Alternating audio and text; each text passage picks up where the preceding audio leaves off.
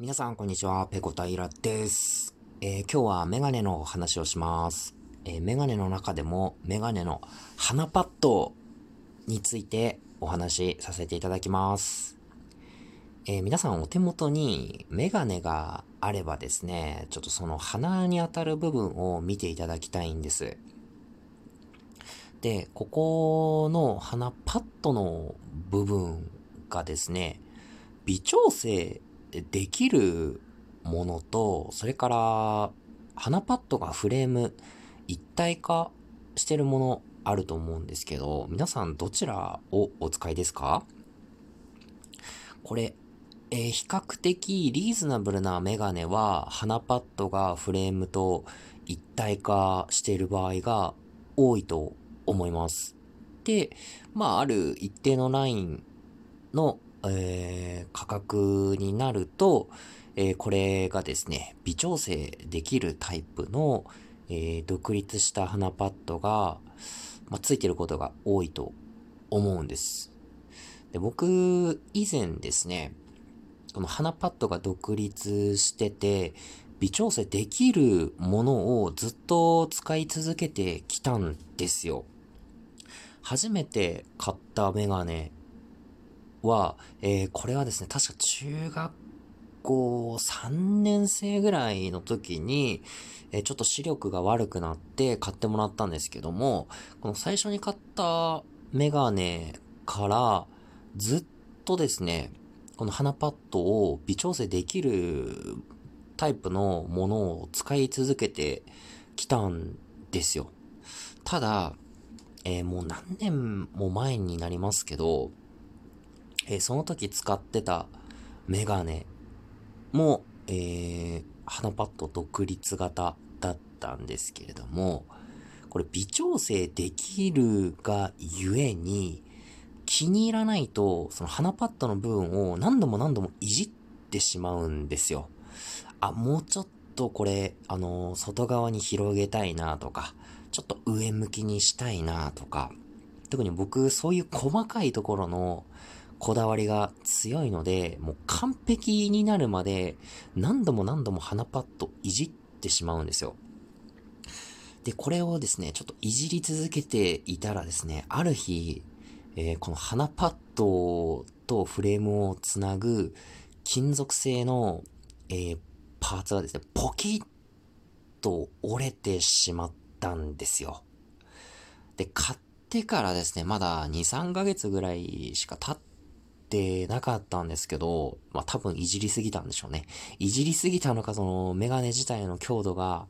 えー、低かったのかちょっとわからないんですけども、まあとにかく買って、そんなに時間経たずに、その鼻パッドの部分がポキって折れてしまったんですよ。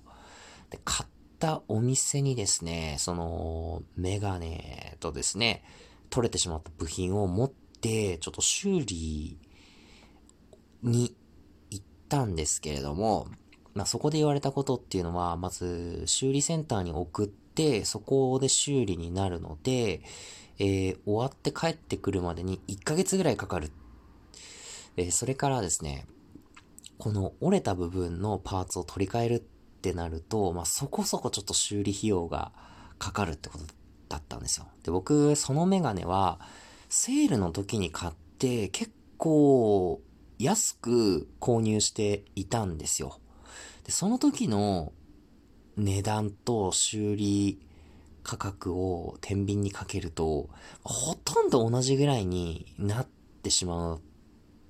ような見積もりだったんですよね。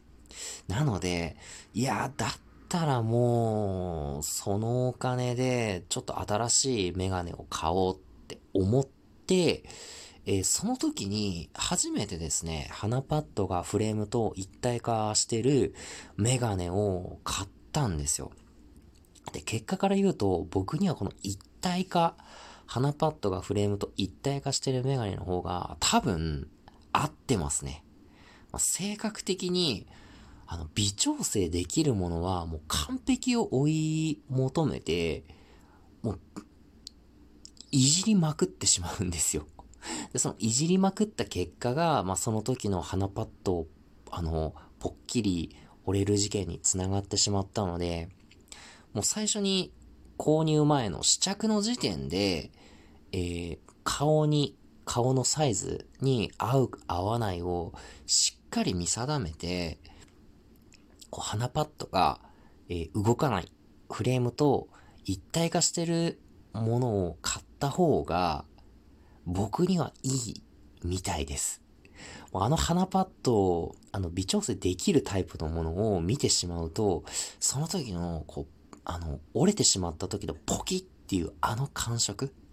がちょっと脳裏に蘇ってきてしまって、不安になるんですよ。まああの、しっかりした作りのメガネを買えば、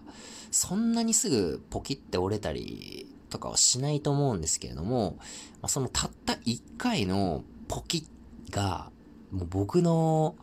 脳裏にかなり強く焼き付いているので、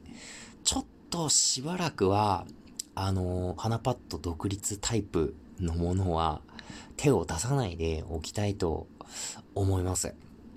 えー、ちなみにですね、この時に、えー、買った鼻パッド、フレーム一体型のメガネがですね、僕の人生で一番、こう、顔にフィットするメガネなんですよ。ちょっとあの、フレームの部分が、ちょっと、ななんて言うんですかね、こう、ラバーコーティングされてて滑りにくい作りになってて、これすごく気に入ってずっと何年も使い続けているんですけれども、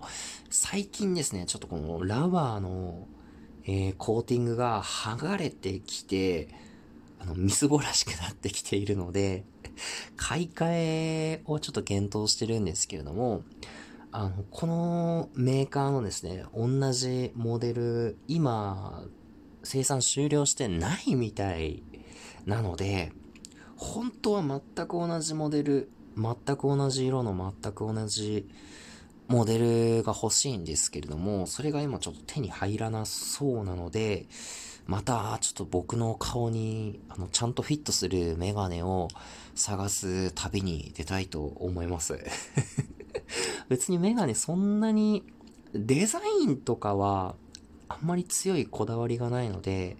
ちょっとあの顔にフィットするあのー、そんなにずれて、こう、ちょこちょこちょこちょこ直したりしなくてもいいようなものを、